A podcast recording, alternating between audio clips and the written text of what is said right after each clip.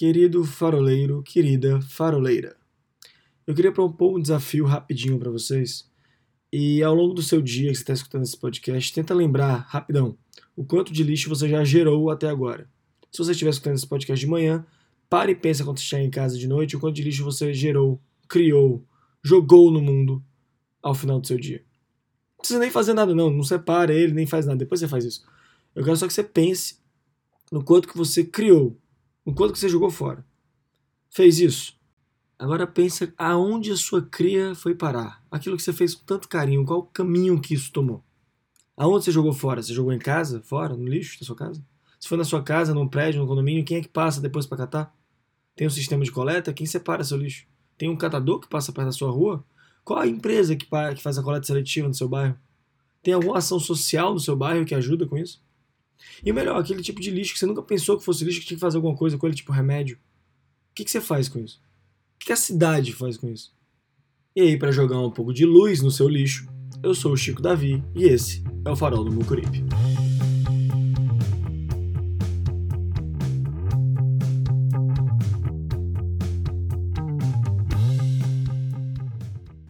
Então, alguém tem alguma piadinha com lixo para começar? É, não tenho, não tenho. A gente tá muito sério esses últimos dias. E aí eu acho que desopilar é só no dia do lixo mesmo. Ainda botou uma introdução, velho. Beleza. É, chamei a Sara, que tá aqui. Sara Maia. Mé, Sara Pianovski. Que ela gosta de ser chamada. Descobri que ela não gosta do sobrenome Maia dela. Que é engenheira ambiental e recentemente deu uma palestra sobre reciclagem no Dia do Lixo Zero. Evento que teve lá no Hotel Sonata. Eu queria logo defender a nossa convidada aqui e falar que Maia é um belo sobrenome, mas eu tenho certeza que se você botar Sara Maia no Instagram, vai aparecer assim umas 30 pessoas facilmente, mas Sara Pianovski deve aparecer aqui no Brasil, se aparecer três eu acho muito já. Só tem eu. Tá aí. Muito bem. Sara, quando você vai no lixão, você fica que nem pinto no lixo?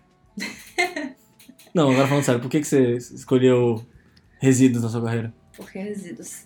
Bom, quando eu tava na faculdade, estudava na UFC, hum. eu fui um dia fazer uma visita técnica para um lixão. E foi o pior dia da minha vida. Ah, então você não fica que nem pinto no lixo? Não, ah, tá, fico desculpa. tristinha no lixo. Era o Janguru Sul e lá tinham catadores trabalhando no dia, tem uma associação lá, é, que é a Ascajan, e são pessoas que vivem disso, de tirar resíduos recicláveis do lixão para viver. É, foi uma realidade muito chocante para mim, porque eu nunca tinha visto esse nível extremo de pobreza.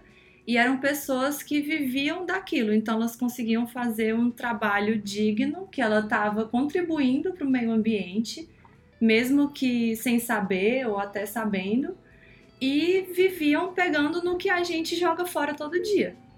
Nesse mesmo dia, a gente foi num aterro sanitário, que é o Asmoc, lá em Calcaia. Aproveitou que já tava fedendo mesmo? Aproveitou que já tava podre e fomos lá. Fui lá toda inchada, de tanto chorar. E chegamos lá e era uma estrutura bem mais organizada, não tinha é, lixo voando para todo lado, porque o aterro ele tem toda uma proteção, né, e tudo. Mas os trabalhadores no dia, não sei nem se eu posso dizer isso aqui, mas eles estavam almoçando no meio da montanha de lixo. Pode falar, porque faz Acho... tempo já, a gente pode. É, querer... faz mais de 10 anos. A gente pode imaginar que, que hoje em dia tá tudo certo. Se, não, se é, de 10 anos pra cá o PT resolveu todas as condições de trabalho brasileiro. tá tudo certo, tá tudo certo. pois é, então assim, foi uma realidade em que teoricamente eram pessoas que teriam condições melhores de trabalho mas era um cheiro tão insuportável e eles não sentiam mais, eles estavam conseguindo comer e ter um paladar ali no meio daquela montanha. Mas eu acho que quando você vive disso, seu odor. Você se acostuma, né? Sim, ah. acostuma total. É. Então também vai pro lixo, né? É. Então, vai, vai ter muita piadinha disso hoje, né, velho? Nossa senhora, tá.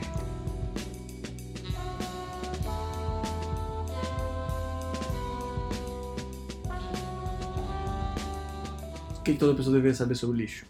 Ou resíduos, no caso, que eu não, eu não, posso falar lixo mais. É, elas deveriam saber que não acaba na lixeira.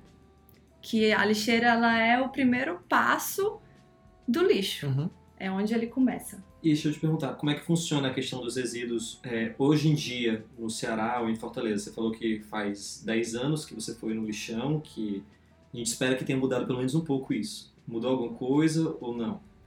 Sim, Fortaleza, sim. Eles conseguiram montar uma estrutura que começa a melhorar esse quadro, né? Eles estão instalando ecopontos em alguns bairros da cidade. A intenção é que eles cheguem em todos os bairros. É, hoje eles têm cerca de 60, 60 a 70 ecopontos e a meta é chegar em 100, 120. É, lembrando que 100, 120 para uma cidade com 2 milhões e meio de habitantes é ainda bem pouco. É irrisório. É, a Sara tinha me perguntado antes da gente começar a gravar o que, que eu sabia sobre reciclagem. Foi uma pergunta que o David tinha me feito uma semana atrás, eu acho também, num, num outro, uma outra conversa nossa. E assim, eu morava num prédio que decidiram, o síndico, o conselho, decidiu que seria feita uma coleta seletiva, não muito seletiva, seria lixo orgânico iria para um canto e lixo reciclável iria para outro canto. O famoso síndico ia mostrar serviço, né? Mas a ideia era boa, era simplesmente, não era, não vou falar que ele queria mudar o mundo, ele simplesmente queria melhorar o prédio e de que maneira era. É porque tinha os catadores de lixo, que sempre iam lá, sempre viravam lixo todo. É, essa mesma coisa que acontece no lixão acontece na cidade, você pode ver no dia de lixo, normalmente os catadores passam antes, eles abrem as sacolas e tudo mais. E ficava aquele mau odor, eles passavam muito tempo lá no prédio. É o que, que o síndico fez? Ele, não, tá aqui, o que é lixo orgânico vai ficar em sacola preta e só vai para o caminhão de lixo. O que é lixo reciclável vai ficar em sacola azul, e aí os catadores pegam tudo e depois eles separam.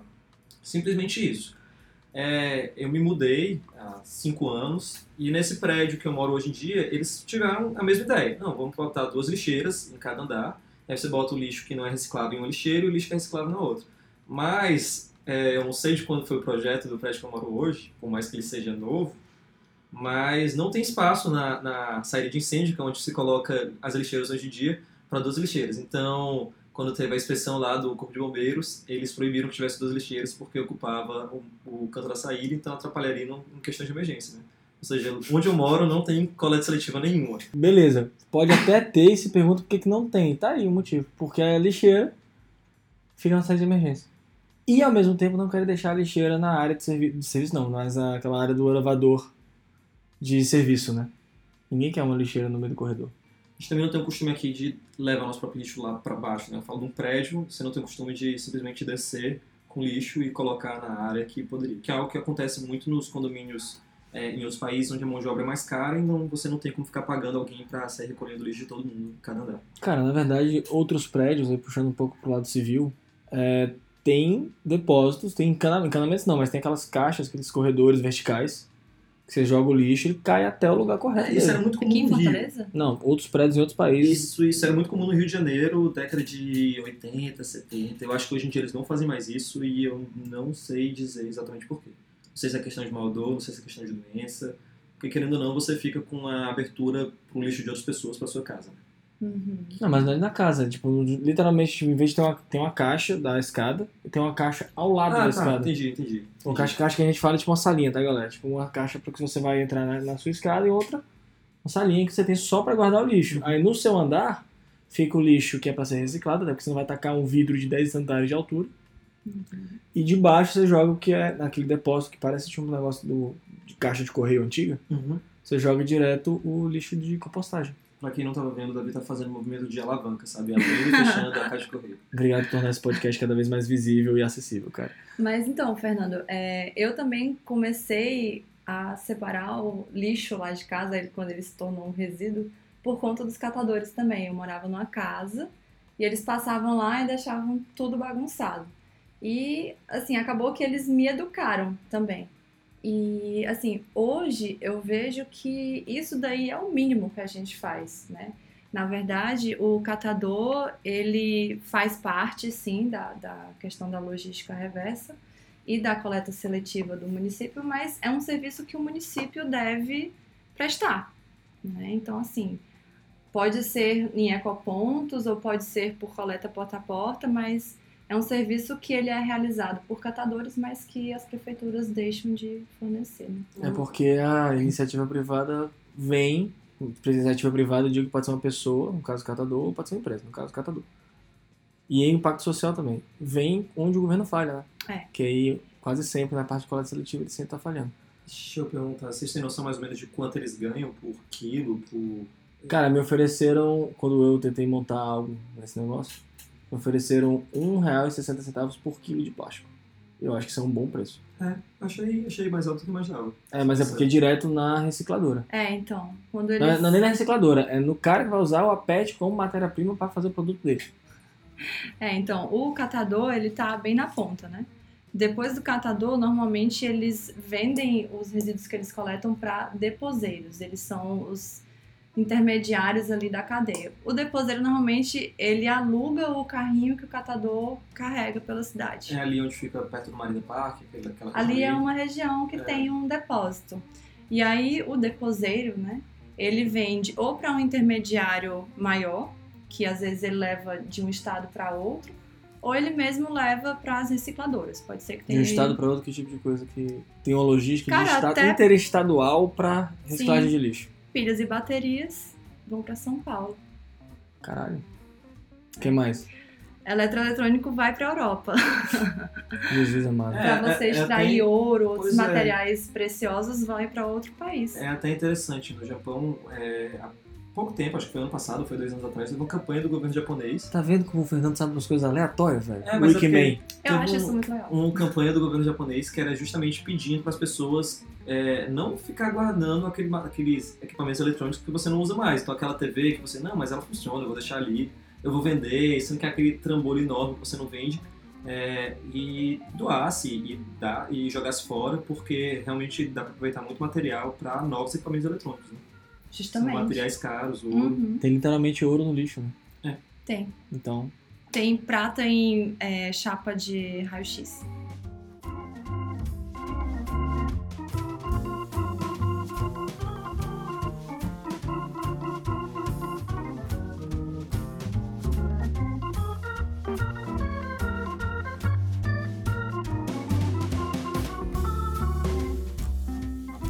Lixo mais comum, não eletroeletrônico, também vai para outro estado? Sim. Tipo? sim. Tipo vidro. Você tem cerca de 6, 7 recicladores de vidro no Brasil, grandes indústrias. E o mais próximo daqui do Ceará é em Pernambuco.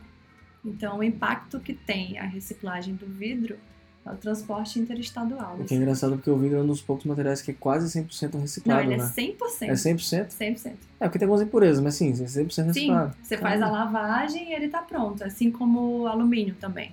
Uma curiosidade aleatória. Eu aprendi, eu aprendi isso na revistinha da Turma da Mônica. Eu não sei de quando foi, mas é a Turma da Mônica contra o Capitão Feio, que é aquele que é do lixão. Não sei se vocês sabem que é esse vilão da Turma da Mônica. Sei, sei sim. E aí cada personagem era um material. E o Cebolinha era de vidro, sendo que ele era muito frágil. Qualquer pancada nele, ele quebrava.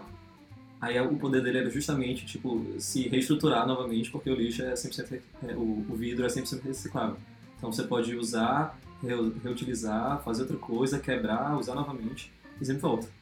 Então tá aí Maurício de Souza educando as nossas crianças desde sempre. Mas é engraçado porque, tipo, a mensagem que chega, chega tão errada porque chega, beleza, 100% reciclado, o vidro. E aí você pensa, cara, eu vou usar vidro porque o vidro é mais 100% reciclado. Só que a logística que você está usando para reciclar um material que seria zero impacto para o meio ambiente está causando impacto porque está movimentando caminhões e caminhões para outro estado e gastando gasolina e diesel e não sei o Exatamente. que, papapá. É aquilo que a gente falou, né, Davi? Assim, é, que eu abordei na palestra, a sustentabilidade ela é muito relativa. Às vezes você tá consumindo uma garrafa no Ceará e o vidro não vai ser reciclável ali, ele vai ter um impacto.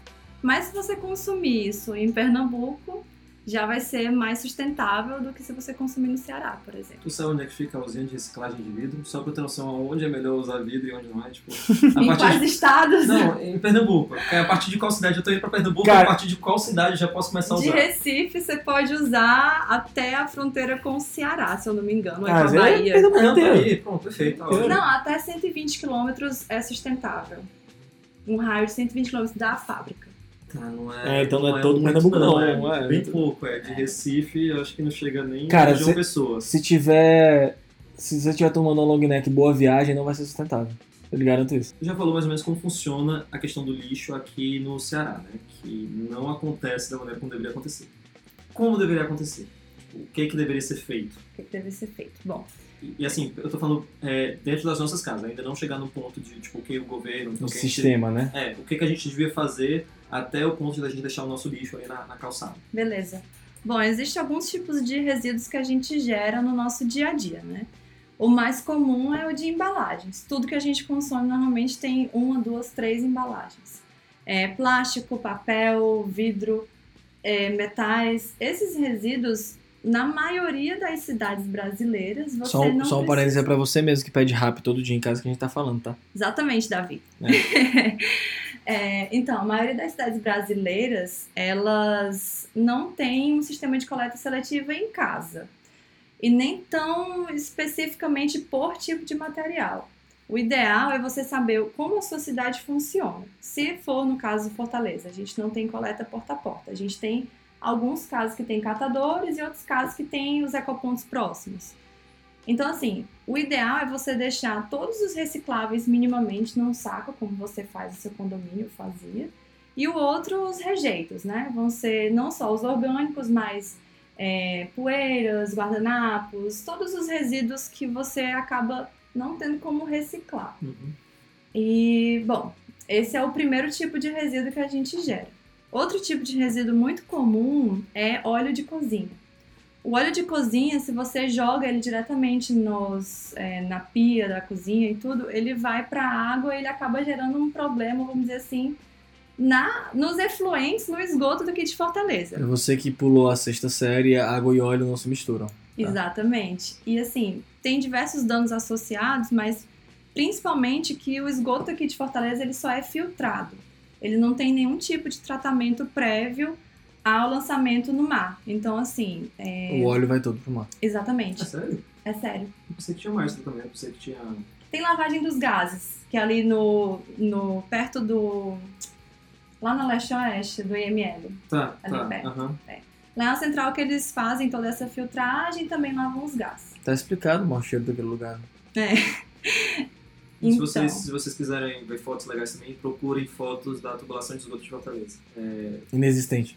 Não, é existente, mas é, o pessoal, se você acha que você encontra muita coisa no lixão, você também encontra muita coisa lá. Cara, eu já vi foto, so, eu já vi foto de sofá. sofá é. mas Sim. a gente tá falando de, de tubulações de 2 metros de diâmetro, então cabe muita coisa ali. Cara, eu fico impressionado como é que o sofá foi parar no, no esgoto, né?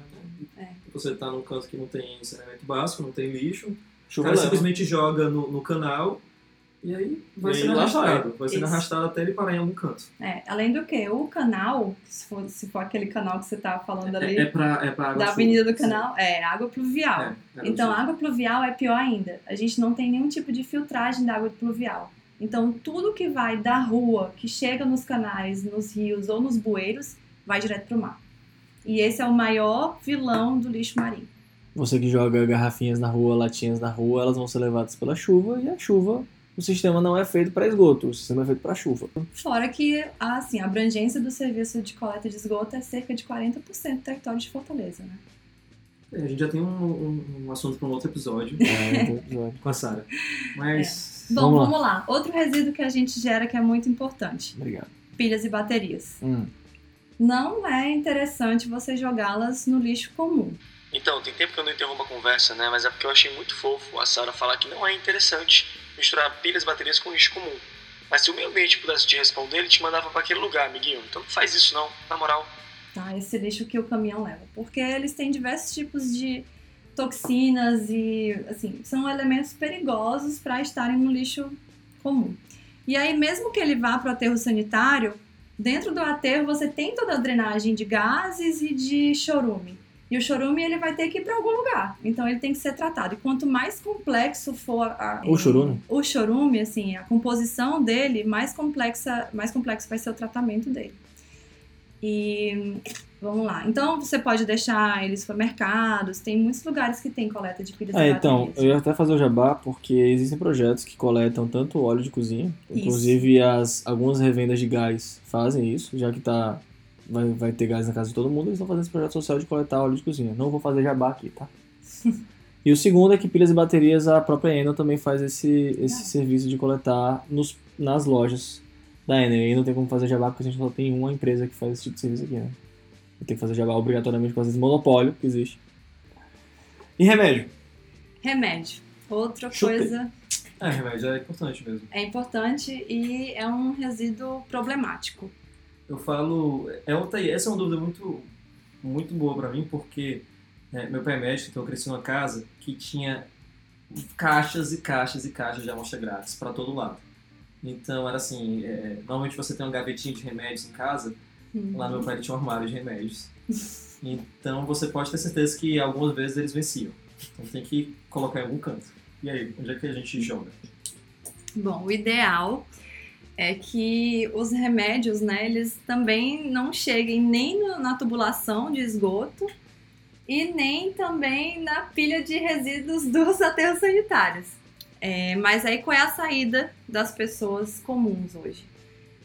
Só tem três farmácias, se eu não me engano, em Fortaleza, talvez quatro, Que isso? Tem milhares e milhares de farmácias. que recebem medicamentos vencidos, tá? Pode falar o nome das farmácias? Abertamente. Por Ninguém, favor. ninguém tá pagando patrocínio nenhum pro farol aqui de farmácia. de ninguém. Enfim, Tudo bem. to- Inclusive, fica aí quem quiser pagar patrocínio. Mas é bom saber até pro pessoal que escuta a gente poder levar os remédios vencidos lá. É, pessoal, certeza, olha, vocês que agora ouviram vão levar na farmácia Pague Menos. Tem uma na Antônio Salles que recebe. E Desculpem, pense aí de não sei quantos pague menos existem em Fortaleza. É, Só uma Antônio recebe remédio. Salles com Vicente Linhares, eu acho. a rua. É. Em frente para de gasolina. Acho que sim, acho que é. Eu acho que é Vicente Linhares. Cara, uma pague menos na avenida em Fortaleza, em frente a um posto de Piranga, não é muita referência. Ah, na Avenida Antônio Salles, né? Que é simplesmente uma das maiores avenidas de Fortaleza. nessa, nessa mesma avenida deve ter uns cinco pontos iguais. Eu vou pegar aqui o endereço certinho, daqui a pouco eu falo. mas Tinha aquela piadinha. Pergunta lá no Ipiranga. É, se ficar parado na esquina, vira um pague menos. Então, a outra é a Pague Menos na Senador Pompeu, se eu não me engano, no centro. Ok. A Tá, Santa Branca. Senador, eu acho que tem três. Três pague menos. É uma É. enorme ou é uma de esquina? Cara, desculpa, eu não sei. É uma no centro da cidade ou é Senador Pompeu com Domingos Olímpicos, sabe dizer? Desculpa, É eu no não centro da sei cidade, eu dizer. sei que é no centro da cidade. É a matriz da Pague Menos aqui do Ceará. Então. Talvez seja. É a, do Ceará não, é a matriz do da Pague Menos do Brasil. É Senador Pompeu, é um prédio de quatro andares. ó. E a Santa Branca, me desculpe, senhor Maurício, mas eu não sei também. Mas é a Santa Branca. É a Santa Branca. É, assim, não é muito conhecido porque também, imagina só, se todo mundo de Fortaleza for deixar nesses três lugares também, o que, que as farmácias têm que fazer com o resíduo de medicamentos né, vencidos? Eles têm que incinerar. E a gente só tem um incinerador aqui em Fortaleza, na verdade no estado, que está incinerando resíduos de saúde e resíduos perigosos. E quase todos os resíduos de hospital que rola por aí são todos é. incinerados. Isso. E a gente não tem incinerador suficiente para incinerar todo o lixo hospitalar e mais de medicamento. Do estado, não. Então, em vez de incentivar esse tipo de negócio, porque alguém paga esse negócio, a Uhum. gente, inclusive, por que, que não é incentivado? Por que, que não tem mais pessoas querendo montar incineradoras aqui? Não sei. Não pode falar, né? Tá então, é da Marquise, né? Assim como o aterro sanitário. É outro monopólio escondido, maquiado, que é a coleta seletiva da Marquise, incineradora da Marquise, É. aterro sanitário da Marquise, A coleta da Marquise. a coleta da Marquise e os prédios residenciais de luxo que não tem um sistema de coleta para lixo também é da Marquise. Não posso dizer que não tem, mas Não, mas não tem, porque não tem uma adaptação. Eu não vi nenhum prédio de Fortaleza ter uma caixa à parte só para receber lixo. Então, caixa à parte não, mas tem alguns que já tem a coleta seletiva instalada. Mas quando fala coleta seletiva é, é realmente separadinho, é, latas, vai aqui, vidro, aqui. é, mas coleta seletiva lixo por separado por lixo separado, É, eu acredito que. se juntar você- tudo no final, foda-se. Exato, eu acho que é esse o pensamento que impede que muitas pessoas façam a coleta seletiva. É justamente isso. É porque sabe que no final vai juntar tudo, misturar e vai embora. Então, assim, o que a gente tem que pensar é que aquele nosso resíduo pode ser uma fonte de renda para outra pessoa. E assim, lá no. Eu também moro num condomínio hoje vertical, né? Num prédio. E nem todos os condôminos fazem, mas eu combinei com o zelador e com o porteiro que sempre que passar um catador lá, entrega a sacola de lixo reciclável que eu entrego para ele. Então, assim, a gente tenta sempre é, deixar lá o resíduo disponível para o pessoal e faço aqui já um convite a todo mundo começar a conhecer o que acontece né, na nossa cidade e tentar abordar um catador ou então alguma coisa assim, falar com o porteiro, o zelador para poder fazer essa troca, né? Acho que toda contribuição é válida. E se você pensar, não, cara, eu prefiro trocar por um desconto de energia. Tem também o desconto de energia da Enel. Ele não é lá essas coisas, mas de qualquer forma você consegue abater de alguma forma na sua Nem conta. fala, uma vez eu levei acho que mais de 100 quilos no meu carro de ferro, velho. Pra Enel, porque enfim, eu trabalhava com obra e tava participando da gincana pra, pra conseguir mais pontos, né, no Ecoena. Eu consegui tipo 12 reais, eu fiquei muito puto. É. Eu fiquei indignado. Eu acabei com meu carro, sujei meu carro inteiro, quase rasgou o estofamento e eu consegui 12 conto. Acabei doando, né, pra alguma instituição, porque eles podem. a gente- eles deixam a gente fazer isso, mas é muito inviável, velho. Ainda deixa? Ai, meu Deus.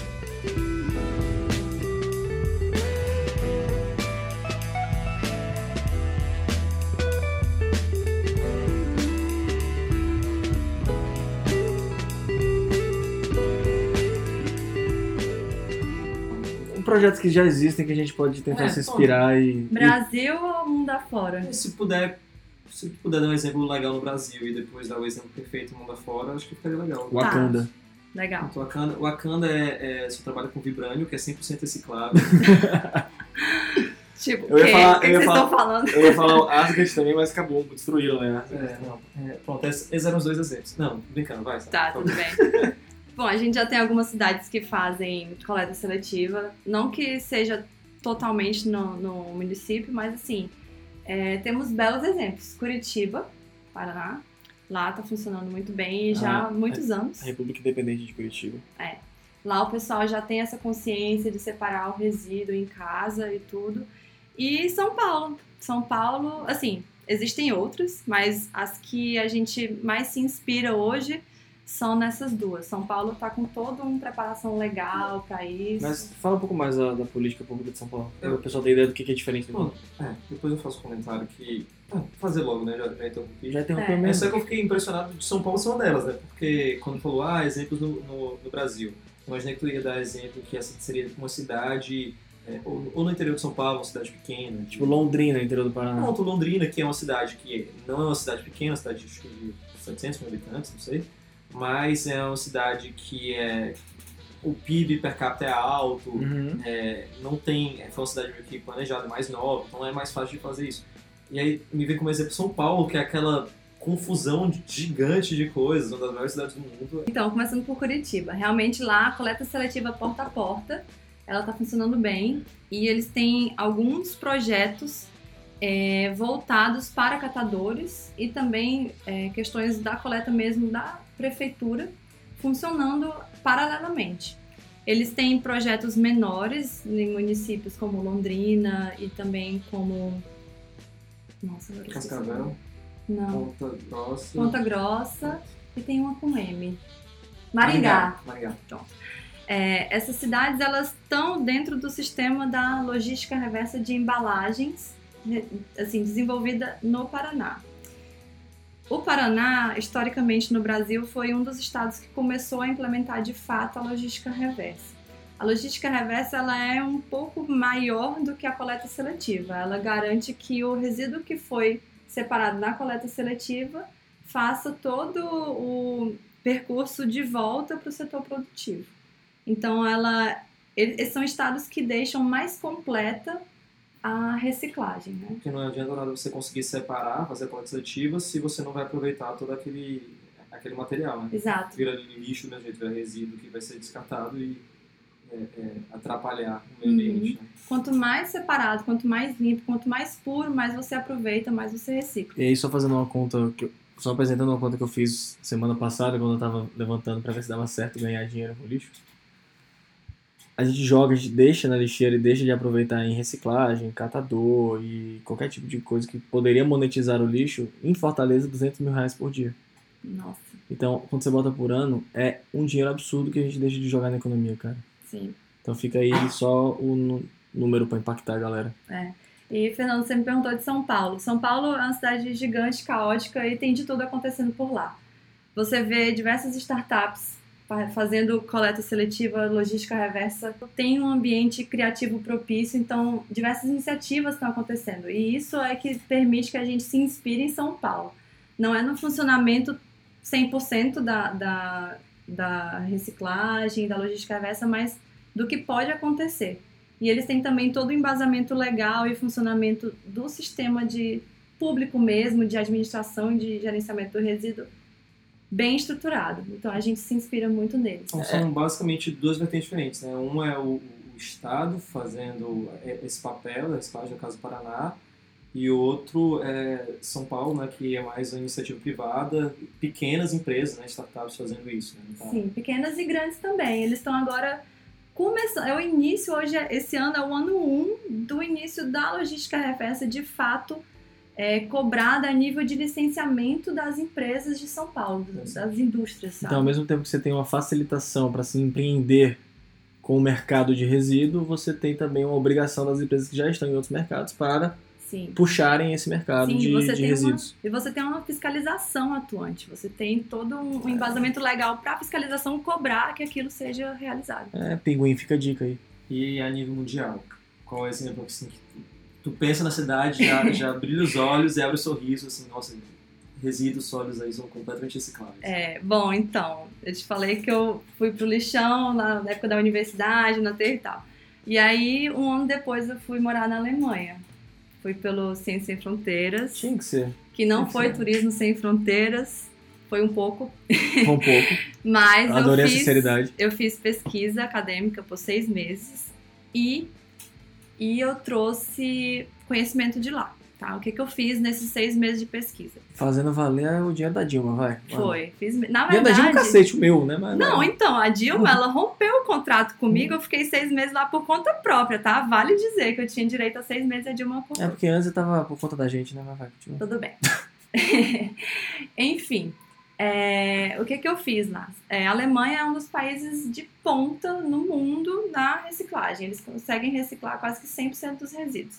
Então ela funciona, gente, é lindo. Lá você tem o resíduo pessoal cata a garrafa do lixo da rua para poder reciclar, porque assim, é renda. A gente começou o programa falando que aqui em Fortaleza os trabalhadores do aterro sanitário comem no mesmo canto que trabalham, naquele canto mais cheiroso. Na Alemanha, os cidadãos das cidades alemãs, eles vão para o aterro sanitário para comer lá porque é muito cheiroso.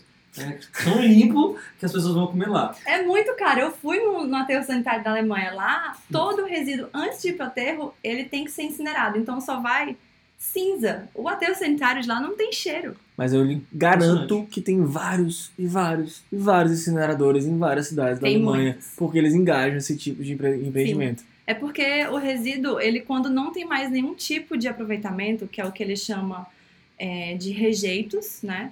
Esses rejeitos, eles são incinerados e eles chamam isso de reciclagem energética. Então, além de você ter a reciclagem dos recicláveis e a compostagem dos orgânicos, que é uma uhum. reciclagem, você tem também a incineração e aproveitamento energético desses resíduos, ou seja, é quase 100%. Eu vi um, eu vi um projeto na cidade interior da Alemanha que ele pegava, o, obviamente, o lixo quase todo daquela cidade pequena, mas ele separava em compostagem e não compostagem, e seco, para deixar bem bruto né, a separação. E ele usava os gases que saíam da compostagem para canalizar aquilo para ajudar na, na incineração do fogo que ia usar no, no rejeito que ficava. Biogás, cara. Então, lá... o biogás todo sendo reutilizado da próprio, do próprio resíduo que ele recebia. Sim. E na Alemanha também eles têm plantas de biogás. Então, o resíduo que ele separou para compostagem, ele ainda faz o processo para gerar biogás. Ele gera tanto biogás quanto energia. Depois ele composta e depois vira adubo. Sim. E aí você, pode, você, ainda pode vender como adubo. Inclusive tem uma startup lá no Rio de Janeiro que ele faz a coleta por, por bicicletas, obviamente ciclistas que estão aptos para receber para isso. Ele passa nas casas, deixando baldinhos que são isolados. Pra você deixar o seu resto de comida, ele cata esse baldinho, leva para a composteira e te devolve depois uma mudinha de planta. Ah, legal. Não sei se foi essa. Eu vi um no jornal, acho que foi no jornal, jornal da Band. Inclusive, gente, eu vou fazer a propaganda do Jornal da Band aqui porque. a Globo, é fake, a Globo é fake news. Eu adoro a Band, ela fala de assuntos diversos, ela é, não fica é, na Exatamente, mesma. é exatamente isso. É, é, o, o, meu sogro ele assiste três ou quatro horas por dia, eu acho que eu já falei isso em algum ah, programa. Umas três ou quatro também. vezes aqui no Farol você já é, falou isso. Pronto, minha mãe, ela assiste lá, todos os jornais possíveis. Quando eu tô na, na casa dos meus sogros, é, é, à noite a gente assiste.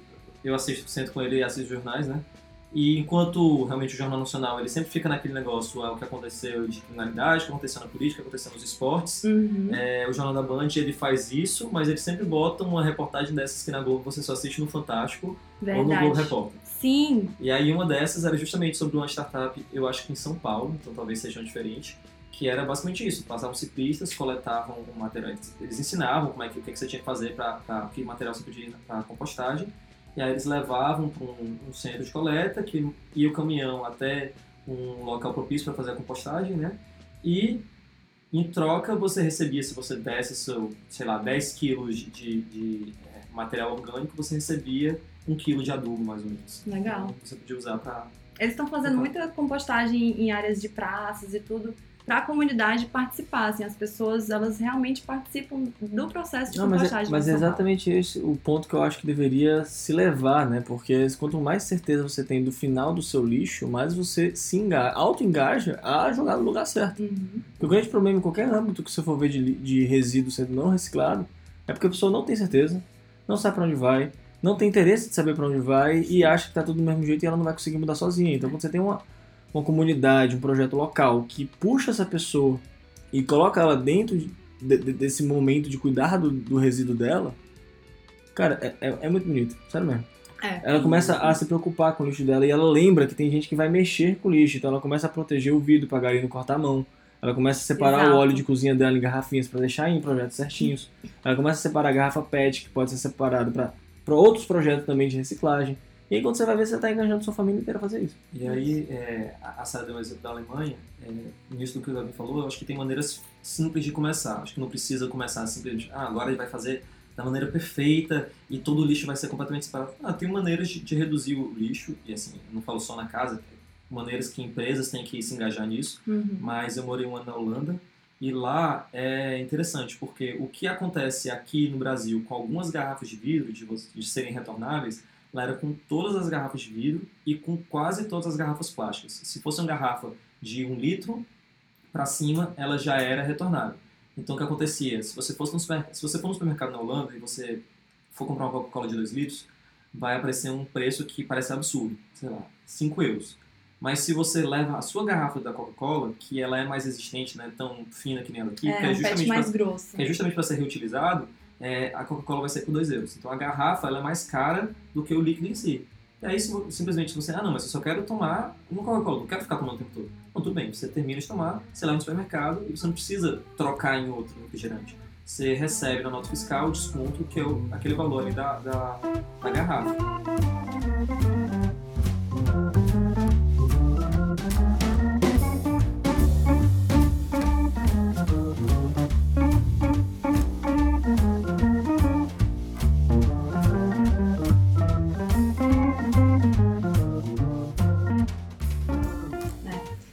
Aí vocês perguntaram como é que tá aqui no Ceará, né? A gente tem alguns bons exemplos também aqui. Tem alguns municípios que fazem sim a parte deles. É, e assim, cada município tem a sua autonomia para fazer como quer. Né? O município às vezes ele é pequeno, só coleta ponto a ponto, serve com os ecopontos. Outros você consegue fazer um misto, né? Coleta porta a porta e ponto a ponto. Ou só coleta porta a porta. Mas assim, você tem casos que são referência também no Ceará. O nosso aterro sanitário, ele tem coleta dos gases e o gás vai para a Cegás, né, a companhia de gás daqui, e ele é reutilizado. Então assim, no Brasil, o aterro sanitário de- do Ceará, Do ele Ceará ou de é Fortaleza? de Fortaleza. É, Aterro sanitário de Fortaleza, perdão. Ele é referência nacional. É. Pena que é só um, né? Não, a gente tem quatro. Pena que são só quatro. É, a gente tem 184 municípios, né? Assim, É, quatro licenciados, né? Assim, até o que não é licenciado é considerado lixão. Sem contar que quem rodou Ceará fora já deve ter visto uma porrada de lixo jogado no meio do caminho, porque os caras que, deveriam, que são pagos e cobram pra fazer isso, pra jogar o lixo no local certo, eles não jogam o lixo no local certo e jogam em qualquer canto no meio da estrada. É. Esses são os famosos aterros informais. Você não precisa nem rodar o Ceará. Pode rodar Fortaleza que você encontra. Não, é porque eu tô falando em grande quantidade. Fortaleza tá rolando. Depósitos de lixo, pontos de lixo, tem demais, né? Tem demais. A Barra do Ceará mesmo, eu, ach- eu achei ótimo. Aí eu vou falar mesmo da prefeitura que se dane. A, Barra do Ceará, você vai, tem uma, uma zona inteira que eles incentivam a pessoa a deixar o lixo que seja no meio da rua. Porque vai passar ali um caminhão que vai atrapalhar. E só passa em momento de, de trânsito com pico. Isso É. que é o mais formidável, cara. Você tem um, todo um sistema bolado para coletar lixo e a empresa que faz isso não se comunica com o pai, tio, ou com qualquer que seja a Secretaria de Transportes e só passa o caminhão do lixo em momento de pico. No meio do caminhão do lixo, que eu digo aquelas caçambas que os caras vão catando com pá no meio do caminho, também não se preocupa com segurança do trabalho, né? Sim. Enfim, mas era só essa minha crítica, porque eu passo ali todo dia e eu fico puto com esse negócio. Barra do Ceará é já depois do final do Leste Oeste. É, é, É. exatamente. É o final da Lachai. Tem um corredor ecológico que eles falam. O nome é Eco-Corredor. É, É, exatamente. é Sério? corredor ecológico. Que é, tem umas placas galera deixa seu lixo aqui, tá ligado? Tipo, véi, tem sofá, tem privada, tem gesso, tem não sei o que. Não é esse tipo de lixo que a galera tem que deixar lá, tá ligado? Uhum. E a galera deixa. Aí chega lá depois um cara pra catar gesso e privada com uma pá e jogar por cima, porque também não tem um sistema. Ele literalmente pega a pá e taca pra cima o lixo pra cair em cima da caçamba. Eu já vi essa cena. Pode jogar lixo pra todo canto, o cara não tem uma segurança pra mexer com. Velho, com privada. Privada quebrada, corta. Pior que Eles navalha. jogam do chão pra cima do caminhão. Pra cima do caminhão. É. E assim vai. Roberto Cláudio aí, um abraço. Ali ainda é Fortaleza, né? Não é Ali é. Fortaleza. Fortaleza. Ali é Fortaleza. E por que, que eles põem lá? Porque o caminhão de lixo não chega dentro da comunidade. Então, assim, realmente a prefeitura ela tem que criar soluções é, inovadoras, vamos dizer assim, para poder atender todas as populares, sim, todos os tipos de pessoas da cidade. É, então vocês acham que quiser aí, né? Mas coincidentemente, antes de vir pra cá, eu tava vendo aquelas notícias indicadas que o Google indica né, no celular, e tinha uma que é, que é a Tanzânia, agora ela proibiu completamente sacolas de plástico. E se você for pego utilizando sacola de plástico, você é preso por até sete dias. Sete dias pra usar uma uma sacola de plástico. E aí eu pergunto, vocês acham que isso é válido, uma forma válida de incentivar as pessoas a, a utilizarem menos? Cara, é- era a minha próxima pergunta, mas na verdade sobre canudos. Mas você usou um exemplo um pouquinho mais extremo que o meu. preso por até sete dias.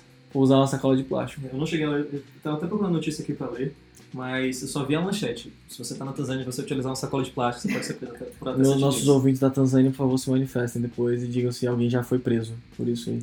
Cara, o, o, o cara que fabrica essa sacola de plástico, ele tá putaço, o pessoal aí. Assim, não é por nada não, mas... Depois daquela lei do chiclete de Singapura, acho que tudo é possível. Tá, vamos lá. Eu não vou dizer que acho válido, porque eu acho que deve seguir um, um pensamento social condizente. Achei muito extremo da parte do governo. Ao mesmo Concordo. tempo que eu acho legal a parte do canudo, porque eu acho que a sociedade já tá no momento consciente o suficiente sobre os canudos. Não é só marketing? Do que? Do governo? Mas teve, teve alguma coisa do governo? Governo não, ou político que tá propondo aquilo, ou Deve ser, mas se for. E daí? Você acha que faz, provoca impacto, assim, pra você, Davi, isso provocou impacto? Do canudo ou do sacola de lixo? Do canudo. No canudo? Assim, eu já tava recusando usar canudo já tem algum tempo. E acho que causou impacto mais nas pessoas que utilizavam o canudo e não gostaram muito dessa ideia. Mas, ao mesmo tempo que a lei reforça isso, eu acho que cria uma cria um impacto. Não vou dizer que cria um impacto socialmente consciente positivamente nas pessoas, mas que é- leva o debate à mesa de uma maneira ou de outra. Uhum. Então só o fato de levantar o debate já é, no min- minimamente, no meu ver, positivo. Porém, ao mesmo tempo, se você começar a co- a proibir tudo quanto é de plástico, seja copo descartável, prato descartável, garfo descartável, você vai impedir pequenos negócios de proliferarem no ramo alimentício, por exemplo, porque não vai ter mais poder, como ter copo descartável, copo de plástico. Então o cara da quentinha não vai conseguir fazer mais nada, o cara do cachorro quente não vai conseguir fazer mais nada. Então você está impedindo certos negócios. Por isso que eu digo que tem que ter uma certa consciência social colaborativa quanto àquele ponto, Sim. aquele ponto discutido. Eu acho que a nível de lei de proibição é, é tudo muito complicado, porque, para falar a verdade, não vai ser aplicado é, como um todo, né? Então, você, tudo bem, proibiu agora o uso de, de cano de plástico, os restaurantes não podem mais oferecer cano de plástico. Tá, quantos restaurantes vão realmente seguir essa, essa regra? Realmente, os restaurantes aqui falando de Fortaleza, restaurantes em bairros novos, onde é mais fácil ter fiscalização, onde as pessoas que frequentam, pode ser que alguém pegue, é, é, se sinta incomodado com isso e denuncie. Realmente, agora se você for para periferia, não, não é uma lei dessa que vai impedir que tenha canudos, né? É diferente Sim. se realmente fosse um- uma lei que proibisse completamente a fabricação, e aí é uma coisa é, é um pouco diferente. Cara, eu acho que não é necessário. E, e o exemplo do canudo é o melhor, melhor exemplo possível. Porque é, começou ano passado, dois anos atrás, essa história do Sim. canudo reutilizável. Começou assim, ah, uma pessoa tinha, era vendido num preço absurdo, 35 reais um canudo com uma escovinha. E mais gente queria ter, mais gente queria ter. Hoje em dia você compra 10 reais, dois canudos com escovinha em shoppings. E aí mais cada vez mais restaurantes pegaram e, e assumiram, é, é, é, levantaram essa bandeira também, então parar de oferecer canudo. E eles usam isso como uma maneira de marketing, eles botam lá, aqui nós não utilizamos canudo, Uhum. é, traga seu canudo, ou então beba no copo. É um- usam isso como marketing, é super válido. E eles não estão fazendo isso. Eu acredito que a maioria do que- dos restaurantes que começou a fazer isso, eles não estão fazendo pelo meio ambiente, eles estão fazendo porque eles sabem que isso vai ter uma resposta positiva dos clientes dele. Porque se fosse pelo meio ambiente, tinha feito isso antes, Bem né? antes. Porque, a- a- não é que você tem que oferecer um canudo é, reutilizável, você simplesmente pode oferecer um copo sem canudo. E pronto. Então acho que não é necessário ter uma lei que, que proíba esse nível. É, Não, por isso, que eu, por isso que eu falei que eu acho que pá, o fato de simplesmente levantar o debate na mesa causa um certo impacto. sim, Que isso, pra mim, só de levantar o debate já é positivo, porque você vai fazer as pessoas pensarem sobre isso. Porém, como você falou, os restaurantes que, não, que para eles não vale a pena não vão seguir a lei. E pros que vale a pena seguir a lei, eles têm dinheiro pra seguir aquela lei. Então, você tá forçando algo ali. Que eu também acho que não era pra ser. Até porque eu defendo que leis não de- de- mudam pessoas. Pessoas mudam pessoas. Então, quando você começa a conversar, que você vai ter uma pessoa te conscientizando sobre aquela causa.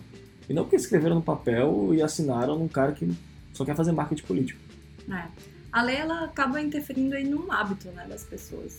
Ah, sim, não, né? Porque É. querendo afetar o hábito ou não, vai ser outra pessoa que vai te convencer a forçar aquele, a fazer aquele hábito. Sim, pra você ter aquela consciência, né? Você ser convencido pela questão, acho que é uma outra pessoa, mas é justamente isso que eu tava perguntando pra vocês, porque pra mim é uma lei que não surte efeito. Ela é a pon... o canudo é a ponta do iceberg. Não é proibido o canudo que você vai proibir o lixo plástico no oceano. Uhum. Mas é, depois que eu comecei a ver que pessoas, não só por conta da história do canudo, mas por conta das, é, desse tema muito discutido também dos incêndios na Amazônia, toda essa questão, eu vi que o meio ambiente ele ficou mais em pauta por conta dessas, dessas questões, vamos dizer assim, absurdas. o pessoal reclama tanto do Bolsonaro, mas precisou ele colocar uma pessoa que nem o Ricardo Salles no Ministério do Meio Ambiente para que as pessoas realmente se importassem com o meio ambiente e começassem a pesquisar mais. Foi uma educação ambiental reversa nas pessoas. Uma psicologia Não, é, reversa, reversamente ambiental que deu certo pra galera falar de meio ambiente. né? Total, todo mundo quer proteger o meio ambiente agora. Tudo bem que eu não sou um cara completamente entendido de política, que realmente vai atrás e olha tudo, mas é, eu ainda olho mais do que acho que a maioria da, da população brasileira. E eu só sei o nome de dois ministros, dois ministros e ex-ministros do meio ambiente que já tiveram no Brasil, que foi o Ricardo Salles, que é o atual, e a Marina Silva, porque ela tá de 4 4 anos aí na mídia de novo. É. Eu Enfim, também. Todo mundo usa ela como referência, mas enfim. É. Galera, acho que deu por hoje. Muito bom o papo. Vamos pro momento pedante? Esse é o momento. Esse é o momento.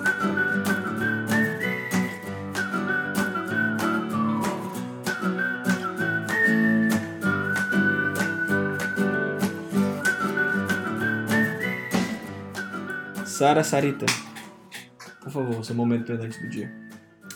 Então, meu momento pedante do dia. Mas é pra ser pedante.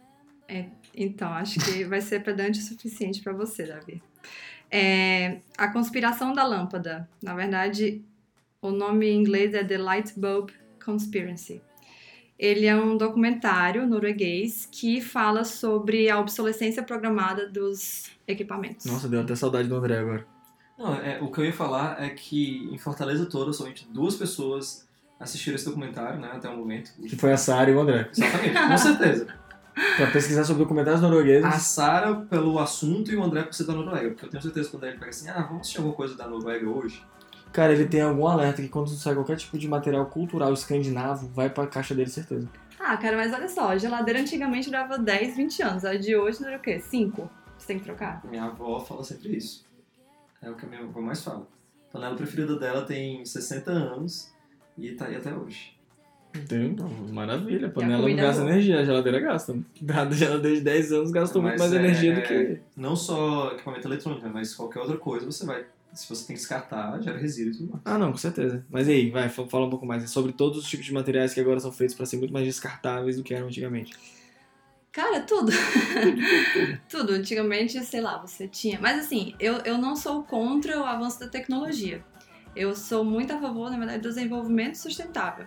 você pode criar tecnologias, mas você pode também usá-las e ter uma reciclagem para elas. Por exemplo, é, tudo bem, você tem o aumento do uso de veículos hoje em dia, você tem um monte de ferro velho. Mas existe uma máquina que eu vi na Alemanha, fui numa feira, e ela triturava um caminhão inteiro. E ela separava plástico do metal. Nossa. Na saída. Essa parte é realmente impressionante, porque triturar é só ter é, é, dentes bem grandes que você consegue fazer. Agora separar. Ah, cara, é só você triturar pequeno o suficiente e depois ir pela densidade da parada. Cara, era um é guindaste que levantava o caminhão, ele é era triturado simples, né? e saía separadinho. É lindo. É só você misturar densidade com imã, cara. Você vai puxar a parada. Agora, é pesado? Muito pesado. Cara, é surreal, Davi. Surreal. Surreal mesmo. Tinha que ser alemão fazendo negócio. Sim. Mas e aí, tem algum canto que a gente possa assistir esse documentário? Cara, agora você me pegou. Tem no Netflix, talvez? A Davi viu no YouTube, não foi? A gente viu no YouTube? Eu acho que eu vi no YouTube. Não, tá no YouTube lá, possível de assistir com legenda em português? Ah, acredito que sim. Sabe por quê? Porque propriedade intelectual não deveria existir. Tá aberto pra todo mundo. Joguei, do nada. Tem nada a ver com o episódio, mas não. joguei. Pode ter um momento impactante? Qual que é? É que hoje a questão do lixo marinho ela tá tão séria que, na verdade, a gente tem um microplástico. E o microplástico ele tá se espalhando no mundo e fizeram testes nas, a, nas pias de domicílios em diversos lugares do mundo, nas torneiras. E tem água na torneira da Inglaterra, da Alemanha. Tem água? Eu falei o quê? Água na torneira não tem microplástico. Água na torneira eu espero que tenha, mas tem microplástico na água da torneira. Tem microplástico na água da torneira de grandes cidades como Londres, enfim, diversas. E tem na água de São Paulo, que foi onde eles fizeram o teste. Ou seja, mas talvez Sa tenha na sua casa. Mas, Sara, aqui na KGS, ninguém bebe água da torneira. Porque gente não o suficiente pra isso, entendeu? De acordo ah. com a KGS é, mas ninguém bebe. É, mas Porque lá, todo mundo é consciente que tem microplástico na água da KGS, tá? É por isso. Então, galera, valeu. Muito obrigado. Sara, um prazerzão de gravar aqui no, no Fala do Micuripe. Fernando, Sempre um prazer. É, sempre um prazer. Muito obrigado, Davi, pelo convite mais uma vez.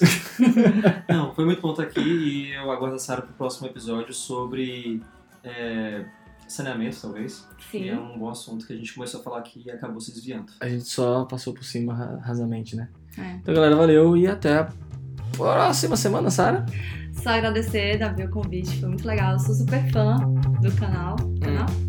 Podcast. podcast. Enfim, sou super fã e parabéns aí pra vocês. Muito legal. Obrigado. Valeu, valeu.